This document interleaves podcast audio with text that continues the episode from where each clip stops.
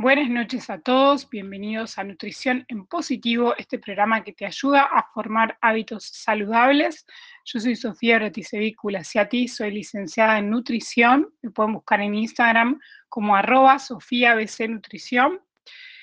Recuerden que en el programa pasado estuvimos viendo algunos tips para bajar de peso y también lo tuvimos a Nicolás Baglietto que nos estuvo asesorando acerca de cómo aumentar masa muscular en pandemia Espero que estén bien, que estén comiendo conmigo, cenando o haciendo la sobremesa, escuchando este programa y ya incorporando conceptos de los programas anteriores. Recuerden que pueden buscar en Spotify los programas anteriores para volver a escucharlos o si te los perdiste, los puedes encontrar ahí. En el programa de hoy estaremos hablando de mitos nutricionales, estas creencias que tenemos que vienen por ahí muy arraigadas, ya sea porque, como sabemos que la nutrición se va actualizando continuamente, a veces quedan conceptos erróneos durante un tiempo hasta que los vamos desmitificando. También algunas creencias, quizás por, eh, el tema familiar, uno va escuchando una cosa, otro va escuchando otra cosa, y se van formando estas creencias nutricionales. Mi idea en el día de hoy es tratar de desmitificar y aclarar un poquito estos conceptos que muchas veces tienen que ver con las frutas, con la alimentación vegetariana, con algunos vegetales, digamos, con los cereales integrales, con la avena, o sea, hay muchas cosas dando vueltas y por ahí no sabemos si son verdades o no, entonces vamos a tratar científicamente de charlar un poquito acerca de estos mitos y tratar de ayudar generar un poquito más de claridad sobre estos temas. Además, lo vamos a tener eh, al doctor Latman, él es médico, cardiólogo, nefrólogo y especialista en el estilo de vida, donde le voy a preguntar acerca de las poblaciones más longevas, cuáles son, ¿sí? Las, aquellas poblaciones que viven más y con buena calidad de vida, o sea, que viven bien y llegan a vivir muchos años, cuáles son las características que tienen, qué es lo que hacen como para tener presente esto, también vamos a estar hablando de celiaquía, de enfermedades cardiovasculares, de la nutrición como prevención en un estadio previo a la enfermedad y todo lo que podemos hacer para no llegar a tener enfermedades o si las tenemos, cómo la nutrición puede ayudarnos a que prevengamos complicaciones futuras y vivamos más y mejor. Así que quédate ahí, los espero a todos. Escucha cosas buenas, escucha RCC Radio. Los primeros mitos que quiero que veamos y analicemos un poco son los que me estuvieron comentando ustedes por Instagram, porque yo puse una cajita de preguntas para que ustedes puedan mandar sus mitos o creencias nutricionales. Y la mayoría, y siempre aparecen también en el consultorio y donde vamos los nutricionistas, nos preguntan, este alimento engorda, este alimento me dijeron que tenía muchas calorías, si consumo mucho de esto me puede hacer engordar y es como que está muy generalizado este tipo de preguntas. Entonces, vamos a analizarlas un poquito, tenemos mucha información del programa anterior que estuvimos viendo los tips para bajar de peso. Ahora, primero que nada, decirles que no hay un alimento per se que me haga subir o bajar de peso y que esto es una falacia. ¿Por qué? Porque tengan en cuenta que nosotros vamos a bajar de peso o subir de peso en función de un patrón alimentario que yo sostenga la mayor parte del tiempo y varios días, ¿sí? No voy a subir de peso porque coma un solo alimento un día. Entonces esto es importante, el patrón alimentario. Obviamente que habíamos visto nosotros que el patrón alimentario recomendado es el basado en plantas, el que en un 80% Contiene frutas, verduras, cereales integrales, legumbres, semillas y frutos secos. Pero bien, eso por un lado. Recuerden que para bajar de peso tenemos que consumir menos calorías de las que gastamos. Y nos dijo Nicolás Baglietto que para subir masa muscular tenemos que tener un superávit, tenemos que consumir más de lo que gastamos. Entonces, no hay un alimento per se que vaya a lograr esto, sino un patrón alimentario sostenido en el tiempo. Ahora bien, muchas veces suele aparecer la pregunta de la banana, la papa, el arroz, algún tipo de cereal, como puede ser la avena, los fideos. Este tipo de alimentos es como que está muy asociado al aumento de peso. Lamentablemente no sé por qué quedó de, la nutrición obsoleta ya, lamentablemente. Pero lo que tenemos que saber es que justamente todo este grupo de alimentos son alimentos saludables, ni hablar de las frutas y verduras, que nos aportan vitaminas, minerales, fitoquímicos, compuestos que hacen que uno no se enferme, prebióticos, como vimos también en el programa que estuvo Nacho Caldo, que hablamos de microbiota intestinal. Los prebióticos, estos, eh, esta fibra que hace que se nutra nuestra microbiota intestinal y nos, haga que esté más variada y más fuerte para combatir enfermedades y, prevenir distintos tipos de patologías. Entonces es muy importante que no saquemos estos alimentos de nuestra alimentación, también a veces el choclo. Es súper, súper natural, entra dentro de los grupos de alimentos naturales, entonces no eliminar estos grupos de alimentos, siempre preferir los integrales, los cereales, y obviamente acompañarlos con vegetales, eso seguro. Pero me parece que estos mitos son los que están más arraigados y que tenemos que tratar de ir sacándonos estos prejuicios, porque si no, eliminamos alimentos saludables de nuestra alimentación que nos brindan prevención en salud, nos brindan mucha fibra, es sumamente importante consumirla. Entonces tenemos que tratar de ir un poquito más allá y tratar de pensarlo de esta manera y no sacar por sacar alimentos. Y siempre, obviamente, consultar con tu nutricionista. Obviamente, las porciones van a depender de cada persona, de la actividad que haga esa persona, del trabajo que tenga y demás. Entonces, siempre, obviamente, consultar las porciones si, si tenés un objetivo nutricional con tu Nutri y, y obviamente, nada, abordar un poquito más a fondo todas estas temáticas. Así que vamos a seguir viendo mitos nutricionales escuchar ese Radio, escucha cosas buenas. Seguimos derribando mitos nutricionales en nutrición en positivo. Y ahora me quiero meter con un tema que me estuvieron también escribiendo un montón y son los mitos nutricionales en alimentación vegetariana o vegana. Entonces vamos a tratar de agrupar un poquito los mitos que me escribieron y tratar de resumirlos para por lo menos desmistificar los, mitos más frecuentes en alimentación vegetariana y vegana. Uno de los mitos más frecuentes tiene que ver con las proteínas. Me duele escuchar esta frase de que los vegetarianos y veganos no llegan a cubrir la cantidad suficiente de proteínas. Esto no es así siempre que la alimentación esté bien planificada. Obviamente, como cualquier alimentación, tanto que consumas carne o no, debe estar planificada, por eso está bueno muchas veces asesorarse, a veces con poquitas consultas se logra más variedad y más planificación y cosas fundamentales que hay que tener en cuenta y, tener presentes a la hora de tratar de mejorar nuestra alimentación.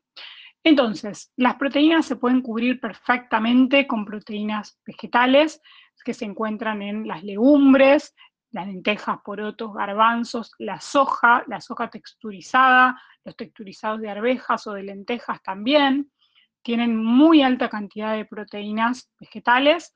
También tenemos los frutos secos, que aparte de aportarnos grasas, nos aportan algo de proteínas. Las semillas, los cereales integrales también aportan menor cantidad, pero también aportan proteínas. Las frutas y verduras también en baja cantidad, pero aportan. Sobre todo el grupo fuente van a ser las legumbres, si consumís lácteos obviamente también, pero no es necesario consumir suplementos a menos que tu nutricionista o tu médico te lo indique. Esto es importante, se llega a cubrir y es muy importante la variedad de los alimentos. Esto es lo que hay que tener presente en una dieta vegetariana vegana, en realidad en todas. En, todas, en todo tipo de alimentación tendríamos que tener mucha variedad de alimentos y lo estuvimos viendo en los programas anteriores cuando hablábamos de microbiota, la variedad de colores y de diferentes alimentos que consumamos nos ayuda a mejorar eh, nuestra salud. Entonces, cuanto más variedad de alimentos, mejor, porque vas a aportar más cantidad de proteínas, de vitaminas, de minerales y de fitoquímicos. Así que este es que está derribado, se pueden cubrir perfectamente las proteínas en una alimentación vegetariana vegana. Otra consulta tenía que ver con la vitamina B12. Muchas veces creen que la vitamina B12, que sabemos que la vitamina B12 no se encuentra en los animales, sino que los animales la consumen del suelo porque es producida por, una, por bacterias del suelo. Entonces, muchas veces se piensa que solamente los vegetarianos o los veganos tienen que consumir vitamina B12. O muchas veces piensan que solamente los veganos. Tengan presente que tanto los vegetarianos, los veganos y hasta muchas veces los flexitarianos, una persona que consume poca carne o una persona que es diabética y consume metformina, debería también chequearse la B12. Yo en muchos casos la chequeo siempre para ver en qué valor está en todas las personas, así que no crean que la vitamina B12 debe suplementarse solo en personas vegetarianas o veganas. Hay que evaluarla en lo posible siempre que se pueda, así que consulta con tu nutricionista para saber bien cómo hacerlo. Esto también es un mito que está derribado y es más que nada por esto, por esto que no, la llegamos a consumir, a veces ni siquiera de los alimentos eh, de origen animal.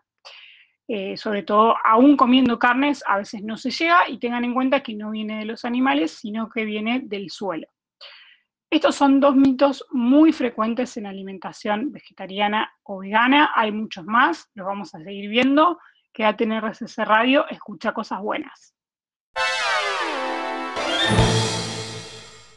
Seguimos derribando mitos, en este caso en alimentación vegetariana o vegana estábamos hablando, pero tengan en cuenta que esto nos sirve para todos, una información muy valiosa y como dijimos, no solo los vegetarianos o veganos deberían dosarse, sino una persona que consume poca carne, también en mayores de 55 años se recomienda el dosaje y muchas veces la suplementación de vitamina B12, en los pacientes que toman metformina también es importante, así que siempre consulta con tu nutricionista o médico de cabecera para poder hacer de este chequeo, que es nada más que un análisis de sangre dentro del chequeo anual que vos te haces.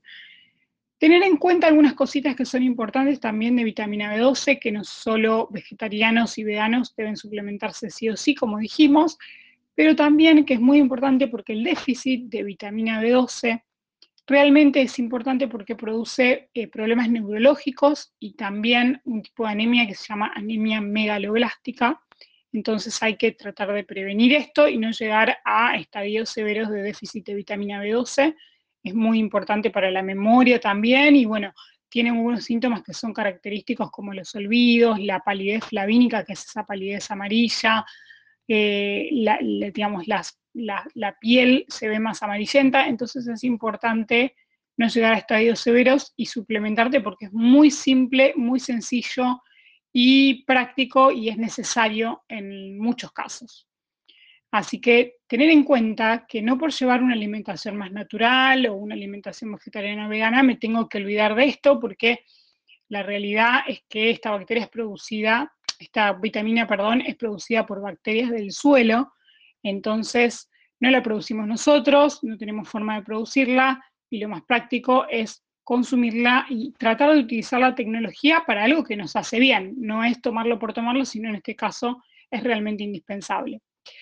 Bien, otro de los mitos que se ve mucho en la alimentación vegetariana o vegana y que tiene que ver con las proteínas es que antes se pensaba que, eh, por ahí lo han escuchado mucho, que había que consumir cereales y legumbres en la misma comida para formar una proteína completa en el mismo plato, es decir, por ejemplo, arroz integral y lentejas, o fideos y garbanzos en la misma comida para formar una proteína completa. Esto ya se sabe por la ciencia que no es así, que lo importante es que consumamos durante el día algún cereal y una legumbre. ¿Y por qué es que se habla de esto? Porque la proteína está formada por aminoácidos, que son como las partecitas de las proteínas, y uno tiene que tratar de cubrir los, los aminoácidos esenciales, ya que no fabricamos, en su totalidad. Entonces, los cereales le falta una partecita de esos aminoácidos que la contienen las legumbres. Entonces, al complementar y consumir las dos cosas, formamos la proteína completa.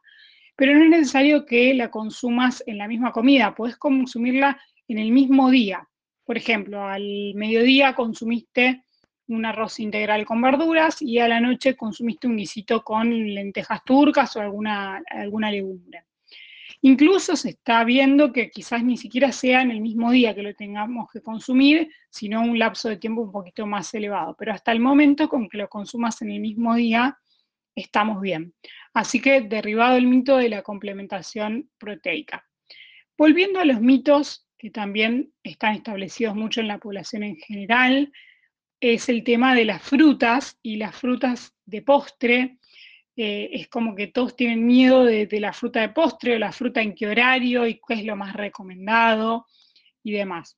Yo les diría la fruta en cualquier momento del día, desayuno, en colaciones, post almuerzo, importante en alimentación vegetariana o vegana, que la consumas como postre, si consumís un cítrico, naranja, mandarina, pomelo, kiwi, es importante porque la vitamina C facilita la absorción del hierro vegetal, ese hierro que está en las lentejas, que está en los cereales integrales y demás, en los vegetales de hojas verdes, oscuros, se va a facilitar esa absorción, ¿sí? porque tiene una conversión de hierro eh, férrico a ferroso, no importa, pero sí lo importante es que esa vitamina C ayuda a facilitar el pasaje de ese hierro para prevenir anemias. Así que eso es muy importante y también condimentar todo con limón. Pero bueno, esto de la fruta en cualquier momento del día es un alimento natural, nos aporta fibra. Muchas veces se equivocan pensando que la fructosa, el azúcar de la fruta, es malo y la realidad es que no es así porque viene en una matriz alimentaria donde aporta fibra, no es lo mismo que el azúcar de mesa.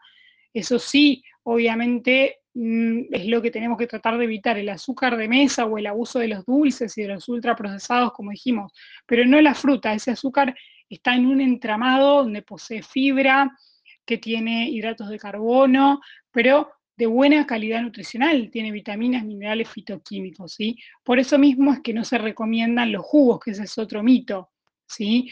¿Y qué sucede con los jugos? Que los jugos uno utiliza cuatro, tres, cuatro frutas para hacer un jugo, por ejemplo, de naranjas, y no es lo mismo eh, que comer la fruta entera porque rompemos esa matriz alimentaria y nos quedamos sí con el azúcar de la fruta libre.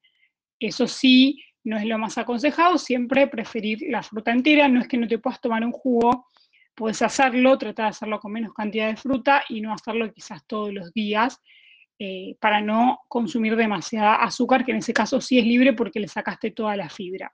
No así un licuado que usas la fruta entera y, no, te quedas solamente con la parte del azúcar de la fruta, digamos, le, le dejas el ollejo y le dejas la fibra que contiene la fruta, pero siempre la recomendación es mejor consumirla entera. Pero no elimines la fruta, por favor, de tu alimentación, porque sería un crimen realmente y es uno de los alimentos más saludables que nos brinda la naturaleza para vivir más y mejor. Espero que les hayan servido estos mitos nutricionales. Los voy a dejar con la entrevista con el doctor Lapman. Me cuentan por Instagram qué les parece el programa de hoy, si aprendieron algo. Espero que puedan implementar, aunque sea algo, o algo de lo que hayan escuchado les haya quedado para que seamos más conscientes y podamos empoderarnos más en cuanto a lo que es nuestra salud, que somos nosotros los que podemos hacer algo para estar mejor, siempre lo, lo primero es nosotros y nosotros somos los que tenemos el poder de hacer o deshacer con respecto a nuestra salud. Les mando un beso, los dejo con la entrevista y no se pierdan igual el último bloque que hacemos resumen y les cuento del programa siguiente. Escucha cosas buenas, escucha RCC Radio.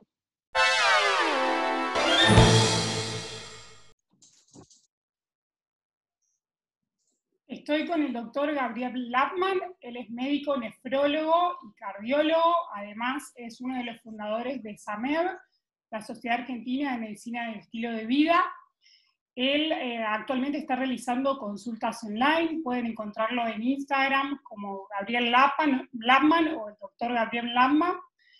También, además, es, em, bueno, tiene un programa que se llama CardioFood, que también lo pueden buscar en Instagram o en las redes sociales. Dirige además el centro de diálisis CETEC en Caseros. Así que bienvenido Gabriel, gracias por este espacio y bueno, eh, primero que nada preguntarte, porque sé que también estás mucho en la televisión, te podemos encontrar siempre, y más con, con estas épocas del COVID, hemos visto un montón hablando sobre este tema. Entonces, mi, mi primera pregunta tiene que ver con esto, y sé que hay muchos estudios que están relacionando la alimentación basada en plantas y también que el factor del sobrepeso y la obesidad afecta a lo que es, digamos, mayor riesgo de contagio quizás o de peor pronóstico del COVID, ¿qué otros factores influyen y qué podemos hacer para ayudar un poquito? Bueno, gracias Sofía, gracias por la invitación. Es un placer para mí poder hablar a vos y a, toda tu audiencia sobre temas tan importantes como el COVID-19, medicina de estilo de vida. Ambos sabemos que llevar un estilo de vida saludable genera un nivel de defensas mucho más altas que eh, llevar una vida inflamatoria, vamos a decir, una vida en la que nosotros tomamos alcohol, comemos comida chatarra, no moderamos los diferentes vicios como fumar, eh, digamos, todo eso se asocia a un estado inflamatorio que ya de por sí hace que nuestro cuerpo esté inflamado y que si entra el COVID, obviamente pueda llegar a generar mayor complicaciones. Esto es lo que estamos viendo, de que la gran mayoría de la gente que muere de COVID generalmente tiene algún factor de riesgo asociado, especialmente cardiovascular. Algunos artículos recientemente han demostrado que una alimentación integral basada en plantas, donde se optimiza un poco la microbiota intestinal y a su vez el ejercicio físico, el descanso, la reducción del estrés, la conectividad social, tiene una relación muy importante con la evolución de la enfermedad e incluso con el contagio de la misma. Esto no quiere decir de que una persona que haga una vida saludable no se puede contagiar y no se pueda morir de COVID. Eso obviamente no existe. Lo que sí podemos decir es que lo que se ha probado es que al tener una microbiota intestinal más fructífera, que te dé mejor defensa, al hacer ejercicio, sentirte más pleno, las chances de que evoluciones mal el COVID son menores. Además, estamos en una época donde tenemos la vacunación y debemos reforzar eso, ¿no? Porque mucha gente dice, bueno, hago estilo de vida y no me vacuno. No, no, no.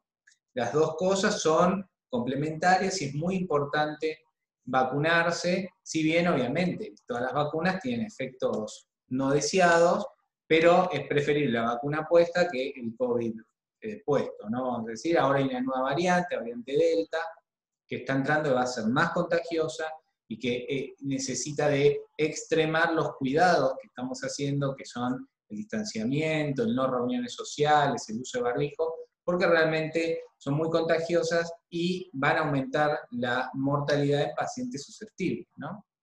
Perfecto, buenísimo, buenísimo. Eh, como decís, está bueno que tiene un rol importante, digamos, no, no, no nos salvamos con esto, pero sí podemos quizás prevenir un poquito. Totalmente. Y, bueno, y hemos hablado también con vos, Gabriel, eh, mucho en las redes sociales, porque vos te dedicas mucho a estilo de vida en cuanto a lo que es eh, todos los estudios que hay en las poblaciones que tienen mayor eh, longevidad. Quería preguntarte un poquito eso, porque todos en parte buscamos como vivir más tiempo y vivir mejor. Entonces, ¿qué tienen de particular estas poblaciones que viven eh, bien ¿no? y, mucho más? Sí, mira, Dan Wetner hizo un estudio que se llama el estudio de las zonas azules, donde nosotros podemos ver de que hay cinco zonas determinadas y claras donde hay una longevidad.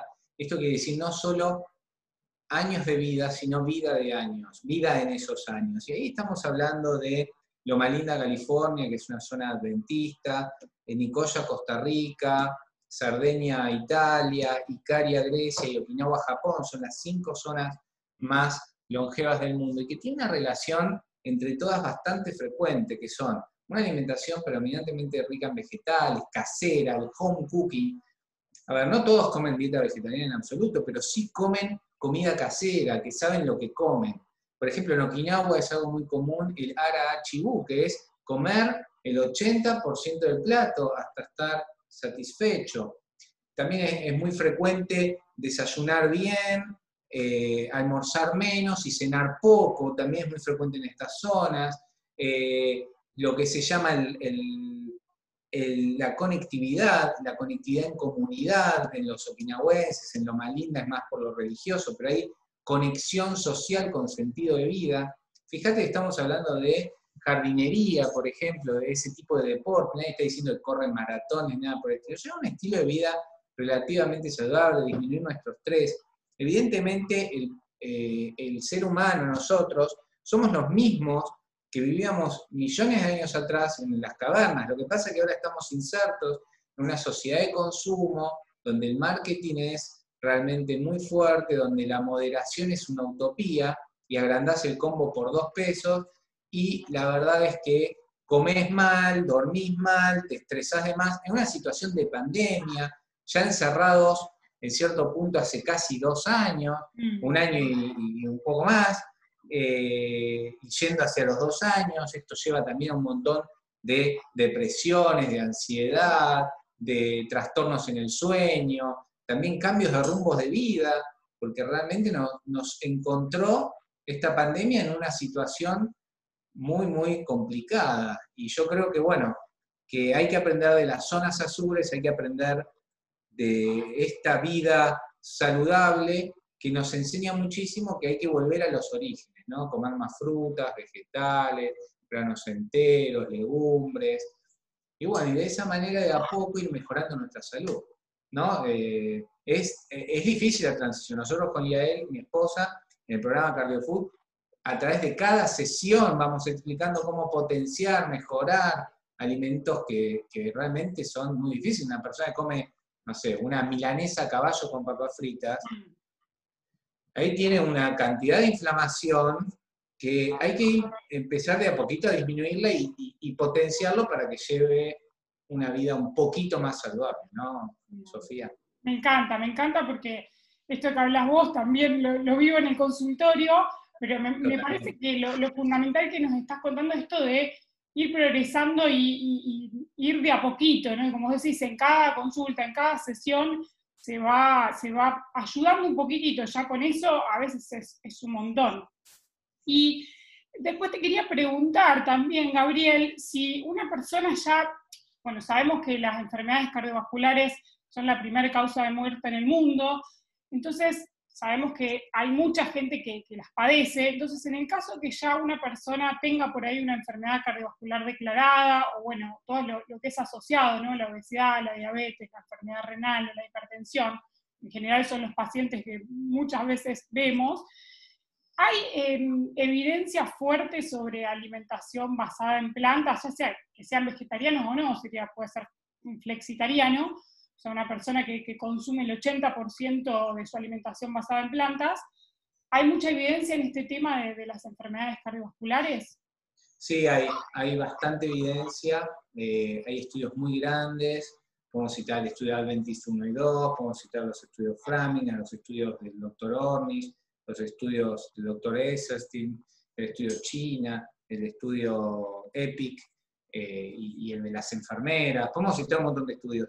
Pero realmente lo que se sabe es que cuanto más vegetales, frutas, granos enteros, comida integral nosotros consumimos, menos eventos hay. Esto se vio claramente, por ejemplo, en Noruega, cuando eh, fue la invasión nazi, los nazis lo que hicieron fue tomar todo el ganado, todos los productos de origen eh, animal, como los lácteos, y la población noruega empezó a comer vegetales y se derrumbó los, en esos años la cantidad de casos de enfermedad cardiovascular. Y esto no fue a propósito, esto fue por la misma guerra. Cuando se van los nazis, la gente vuelve a consumir esos productos y vuelve a trepar nuevamente, el gráfico es interesantísimo, vuelve a trepar nuevamente los eventos cardiovasculares. Entonces hay una relación lineal verdaderamente entre eh, la alimentación y la enfermedad cardiovascular, pero también obviamente con el estilo de vida nocivo, gente que mm. no que no se ejercita, que fuma, eh, todo eso incrementa la cantidad de infartos.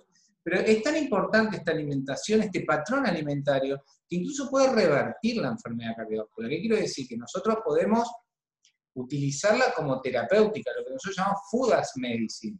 En el módulo de, de enfermedad cardiovascular que damos en el curso que estamos dando actualmente en la Escuela Argentina de Gastronomía, de Arte Gastronómico, EAG, es una escuela de cocina tenemos un módulo de enfermedad cardiovascular donde mostramos estudios clínicos y mostramos recetas cardioprotectoras. Nosotros estamos dando un curso de medicina culinaria en este momento, que es único, único a nivel mundial, en español, con muchos inscritos, tenemos en este momento 40 inscritos de toda Latinoamérica, y realmente estamos aprendiendo este tipo de cosas, cómo prescribir alimentos como medicina.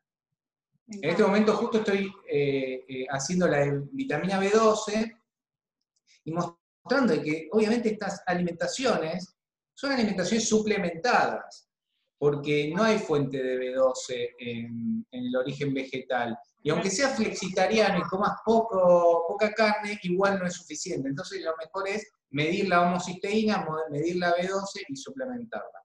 Pero en líneas generales, prefiero suplementar la B12 que tener un infarto. Y la verdad que tener un infarto eh, es prevenible al 100% y a través de patrones alimentarios, con un estilo de vida saludable, es reversible. Me encanta, me encanta porque esto de, la reversión, ¿no? Cuando empieza a aparecer la reversión de enfermedades y la nutrición como terapéutica es, eh, es, es lo más, no sé, nos vuela la cabeza. Y bueno, eh, Edison decía que el médico del futuro no va a tratar a sus pacientes con medicinas ni cirugías complejas, sino va a utilizar la nutrición. Porque está claro que uno es lo que come, ¿no? Que tu alimento sea tu medicina y tu medicina tu alimento. Es claro de que si nosotros comemos todos los días galletita, bizcochito, pizza, empanada, y eso es lo que va a estar en las arterias. Ni hablar, totalmente, totalmente. No, es buenísimo y también que sepan que no es solo, digamos, porque a veces lo pensamos como prevención, y es verdad, obviamente, llegar antes a la enfermedad. Es preventiva, sí, sí. Es preventiva, pero también si uno ya tuvo quizás el evento, mejorar eh, y, quizás prevenir un evento futuro también, ¿no? Totalmente, totalmente de acuerdo con vos. Buenísimo, buenísimo. y, además, y además, la raíz de todas las enfermedades, no solo de, la enfermedad coronaria, que es la que hablamos recién, que es la principal causa de muerte, sino de la hipercolesterolemia, de la diabetes, de muchos tipos de cáncer, de enfermedades autoinmunes, es la misma. Por lo tanto, de la misma manera vamos a tratar las otras enfermedades. Claro, exacto, todos los factores asociados. Me encanta, me encanta. Bueno, y la última pregunta que te quiero hacer, porque sé que vos eh, convivís hace años, hace unos años con, con celiaquía. Claro, no me gusta a veces decir sos celíaco porque no define a la persona, entonces vas a decir convivís con, con la celiaquía.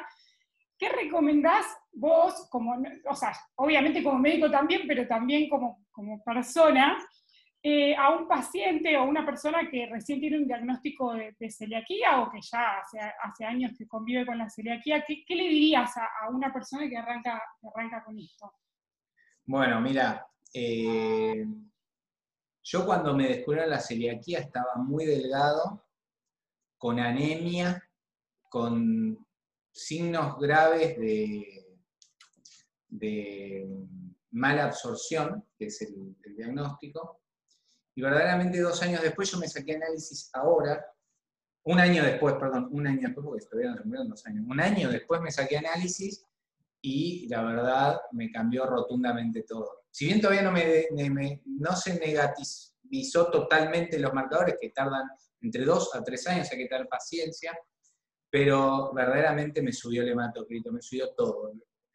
Uno cuando empieza la dieta libre de gluten eh, es la salvación la verdad es la salvación, uno eh, se siente vital nuevamente, se siente acorde, pero bueno, las recomendaciones son seguir la dieta libre de gluten, pero también la dieta libre de gluten tiene un problema, tiene muchas calorías, muchos procesados, y yo lo que le recomiendo, en un primer momento yo comí mucho de eso porque no podía, mi intestino no podía tolerar los alimentos enteros.